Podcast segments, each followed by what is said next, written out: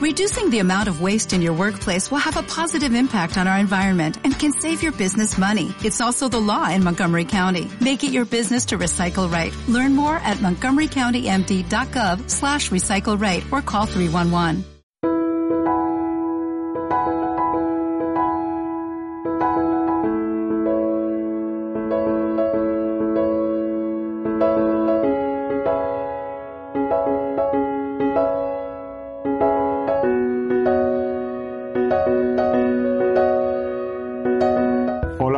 Al canal de Jurisfilm Abogados.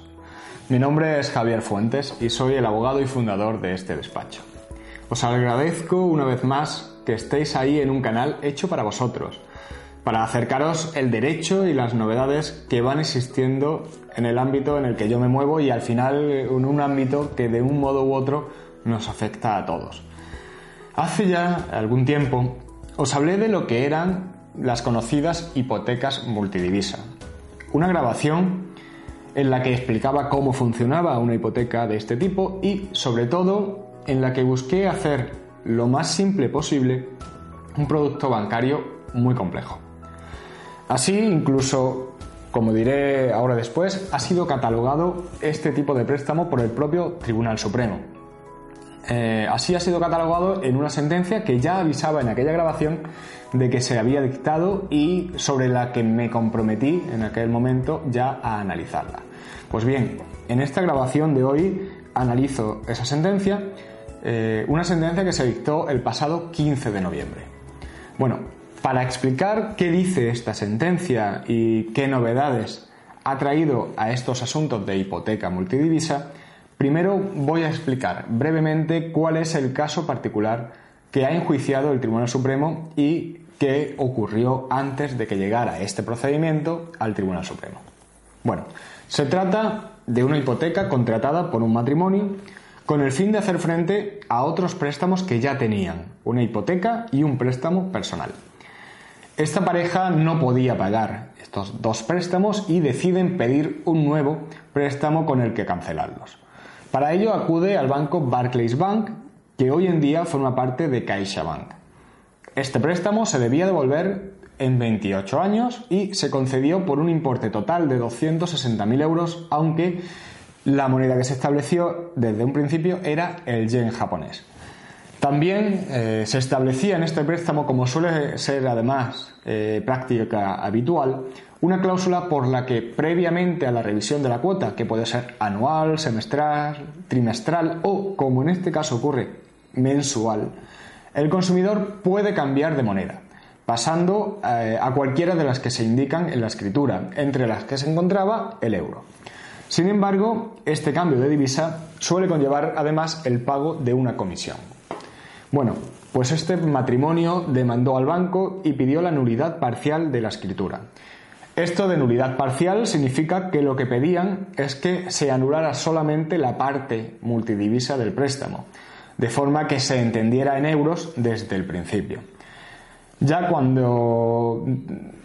Bueno, esto es así porque cuando se anula totalmente eh, cualquier contrato hay que devolverse eh, todo lo que cada una de las partes ha recibido y en este caso supondría que este matrimonio tendría que devolver esos 260.000 euros algo que evidentemente le sería mucho más perjudicial. Bien, pues ante esto el juzgado de primera instancia les dio la razón, anuló las referencias que se hacían a otra moneda, a otra divisa en el préstamo hipotecario. Sin embargo, la audiencia provincial estimó el recurso que interpuso el banco y como principales motivos para darle eh, la razón al banco, eh, en este caso estaba argumentando que este tipo de préstamos no se puede entender como un instrumento financiero regulado por la ley del mercado de valores, es decir, que no se puede entender que sea un producto complejo. Y también argumentaba que el hecho de que en el propio contrato se incluyera una cláusula que permitía en cualquier revisión pasar el préstamo a euros reducía o incluso evitaba el riesgo de que se produjera una deflación del euro, una minoración del valor, frente a la moneda en que se estableciera el préstamo. Viene a decir que los efectos que se pretendían con la demanda se podrían obtener con esa cláusula, algo que ya adelanto es totalmente falso. Pues bueno, Con estos antecedentes ha llegado este procedimiento al Tribunal Supremo que, eh, en definitiva, ha tratado dos cuestiones. Si este tipo de préstamos es un préstamo, un instrumento, perdón, financiero regulado por la ley del mercado de valores y por tanto sujeto a la normativa MIFID, y eh, si la cláusula, o mejor dicho, el conjunto de cláusulas que hacen el contrato multidivisa puede ser sometido al control de transparencia para examinar su abusividad. Para dar respuesta a estas cuestiones, el Tribunal Supremo se ha servido de una sentencia dictada por el Tribunal de Justicia de la Unión Europea en el mes de septiembre de 2017 y sobre este mismo asunto. Una sentencia a la que se hacen numerosas referencias. Bueno, como he dicho, la primera cuestión que solventa en esta sentencia el Tribunal Supremo es si este tipo de préstamos multidivisa es un instrumento financiero regulado por la ley del mercado de valores una ley que transpone la directiva europea, conocida por las siglas en inglés MIFID, a la normativa española. Todo esto, que a muchos les parecerá algo muy complejo, realmente no lo es tanto. En el año 2004 se aprobó una normativa a nivel europeo que unifica y regula la información y el asesoramiento que deben dar los bancos a los clientes cuando les vendan productos de cierto riesgo y cierta complejidad como podrían ser las acciones, los fondos de inversión, los pagarés, productos derivados, seguros de cambio o también opciones sobre divisas. Esta norma pasó a formar parte de nuestro ordenamiento a través de esa ley del mercado de valores. Por eso, lo que se resuelve en esta sentencia al respecto es eh, para ver si este tipo de préstamos se entiende como uno de esos productos de mayor complejidad que se regulan por esta ley. Y, por tanto, si se debe ofrecer al cliente toda esa información y asesoramiento a la que esta ley obliga a los bancos en estos casos de venta de productos financieros eh, de mayor complejidad. Pues bien, aunque en el año 2015 el Tribunal Supremo ya dijo que sí, que estos préstamos multidivisas son productos complejos, y que por tanto requieren de esa información regulada en esta ley del mercado de valores, ahora, y obedeciendo otra sentencia también del Tribunal de Justicia de la Unión Europea, dice que no, que la finalidad de esta operación, el préstamo, no es realizar una inversión y eh, por tanto no estaría comprendida dentro de esta ley. Tras esta primera cuestión, lo siguiente que se resuelve es eh, si se puede realizar un control de transparencia de las cláusulas que establecen esta modalidad multidivisa al préstamo y por tanto ver si es abusiva para los consumidores.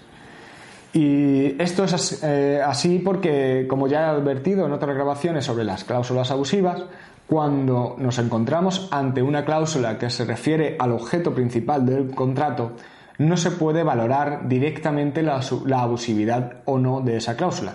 pues ese objeto principal del contrato entra dentro de la libertad de contratación, de la libertad de mercado y de la libertad de la ley de la oferta y la demanda. Sin embargo, esto no significa que una cláusula de este tipo no sea abusiva, pues sí se requiere que la cláusula sea transparente, es decir, que lo que en ella se incluye se haga tras haber informado al consumidor de todo lo que conlleva y especialmente de las consecuencias económicas que va a tener esta cláusula. Por eso, este examen de transparencia sobre esa información facilitada al cliente antes de llegar a firmar. En este caso, eh, esa información implica que el consumidor conozca y entienda que existe la posibilidad de que la moneda extranjera aumente o disminuya su valor respecto de la moneda propia y las consecuencias que conllevan eh, estos cambios de valor. Así, aunque lo primero que deja claro la sentencia es que este, este tipo de préstamos no entran dentro de esa directiva MIFID, es decir, que no es uno de esos productos de mayor complejidad que se regulan por la ley del mercado de valores, sí se debe considerar como un producto complejo a efectos de este control de transparencia.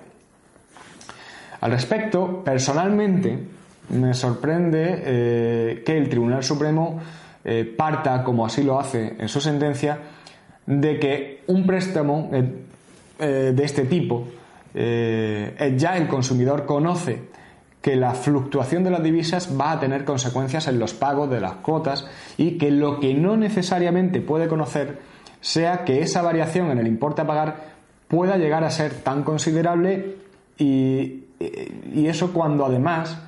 eh, parte de que la propia escritura afirma que la cuota se mantendrá constante entre una y otra variación del tipo de interés. Claro, esto es así en la moneda extranjera,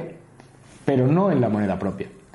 Sin embargo, pese a esto, lo que queda claro es que la información que debe facilitar el banco debe ser muy minuciosa, una conclusión a la que es fácil llegar cuando, en este caso concreto, uno de los hechos que quedaron probados es que la propia persona que les vendió a estos consumidores este préstamo no tenía la formación necesaria para explicar correctamente este tipo de contratos. Supongo además que ya habría vendido algún que otro contrato más de este tipo y aunque fuera muy poco, algo sabría de ellos, como mínimo más que un consumidor medio. Por eso, esta información que se debe dar debe tratar esos cambios que los valores en las divisas van a conllevar, no solamente en las cuotas que se paguen mes a mes, sino también en las cantidades que se amorticen y en el capital que quede eh, pendiente por devolver al banco en cada momento. Pues como ya expliqué en aquella grabación, cuando hablé de qué era una hipoteca multidivisa, el importe que queda en euros va a ser en cada momento la cantidad que resulta de convertir el importe que queda en la moneda extranjera a euros, por lo que pueden pasar los años y cada vez deberse más y más dinero. Y esto precisamente es eh, lo que les ocurrió a estos consumidores, en este caso concreto, en el que pidieron, como he dicho al principio, 260.000 euros y tras estar pagando durante 5 años todas las cuotas, que además iban subiendo mes a mes, pese a ir bajando el tipo de interés, el importe que le debían al banco subió hasta los 400.000 euros. Bueno, pues este cambio de valores ha servido para que acertadamente el Tribunal Supremo aproveche para decirle a la audiencia provincial, en este caso la de Madrid, que estaba muy equivocada en su sentencia. Pues eh, lo que dijo de que la cláusula que permitía volver al euro en cualquier momento, aparte de otras monedas, reducía o incluso eliminaba los riesgos, es totalmente falso. Esta cláusula no reduce ni elimina los riesgos, sino que los estabiliza, pues lo que se consigue es dejar de trabajar con la moneda extranjera, pero con el valor que se tuviera al tiempo de volver al euro. De esta forma, imaginemos que eh, tras esos cinco años que se llegó a, deber al banco 400.000 euros, en unos meses, en vez de seguir aumentando su valor, cambiara esa línea y volviera a bajar bruscamente. Digamos que a 200.000 euros. Pues si el consumidor, que ya estaba asfixiado en ese momento, en ese pico de 400.000 euros, hubiera en ese momento cambiado al euro, se hubiera quedado con un préstamo de 400.000 euros, casi del doble de lo que pidió, y se hubiera quedado sin la posibilidad de beneficiarse de esa bajada posterior. O en el caso de volver a cambiar a, la moneda extranjera, no podemos olvidar que tendría que pagar una comisión correspondiente por cada cambio. Una comisión que además no suele ser pequeña porque se suele establecer como un porcentaje de la cantidad que se debe en total al banco. En definitiva, con esta sentencia se van a sentir respaldados miles de afectados por este tipo de hipotecas, pues la inmensa mayoría se han comercializado de la misma forma, sin informar suficientemente a los consumidores, quienes en este caso además podrán recuperar el dinero que han perdido eh, por, este tipo de préstamo. Os recomiendo, si no lo habéis hecho ya, eh, que veáis y escuchéis la grabación en la que explico qué son y cómo funcionan las hipotecas multidivisa, que os enlazo aquí y en la propia descripción de esta grabación. Y espero que al menos quede bastante más claro todo lo que envuelve a este tipo de préstamos y a la posibilidad de anularlos en cuanto a la opción multidivisa. Como suelo deciros, os invito a suscribiros a este canal en YouTube, iTunes o iVoox para poder seguir al tanto de las nuevas grabaciones que vayamos realizando y si tenéis alguna duda o queréis comentar cualquier cosa, lo hagáis dejando un comentario a continuación. Y antes de despedirme, eh, también os facilito la información de contacto por si queréis poneros en contacto conmigo. Y podéis hacerlo a través del correo electrónico info.iurisfilma.es o del formulario de contacto que encontraréis en la web del despacho iurisfilma.es. Con esto me despido con un muy fuerte abrazo a todos.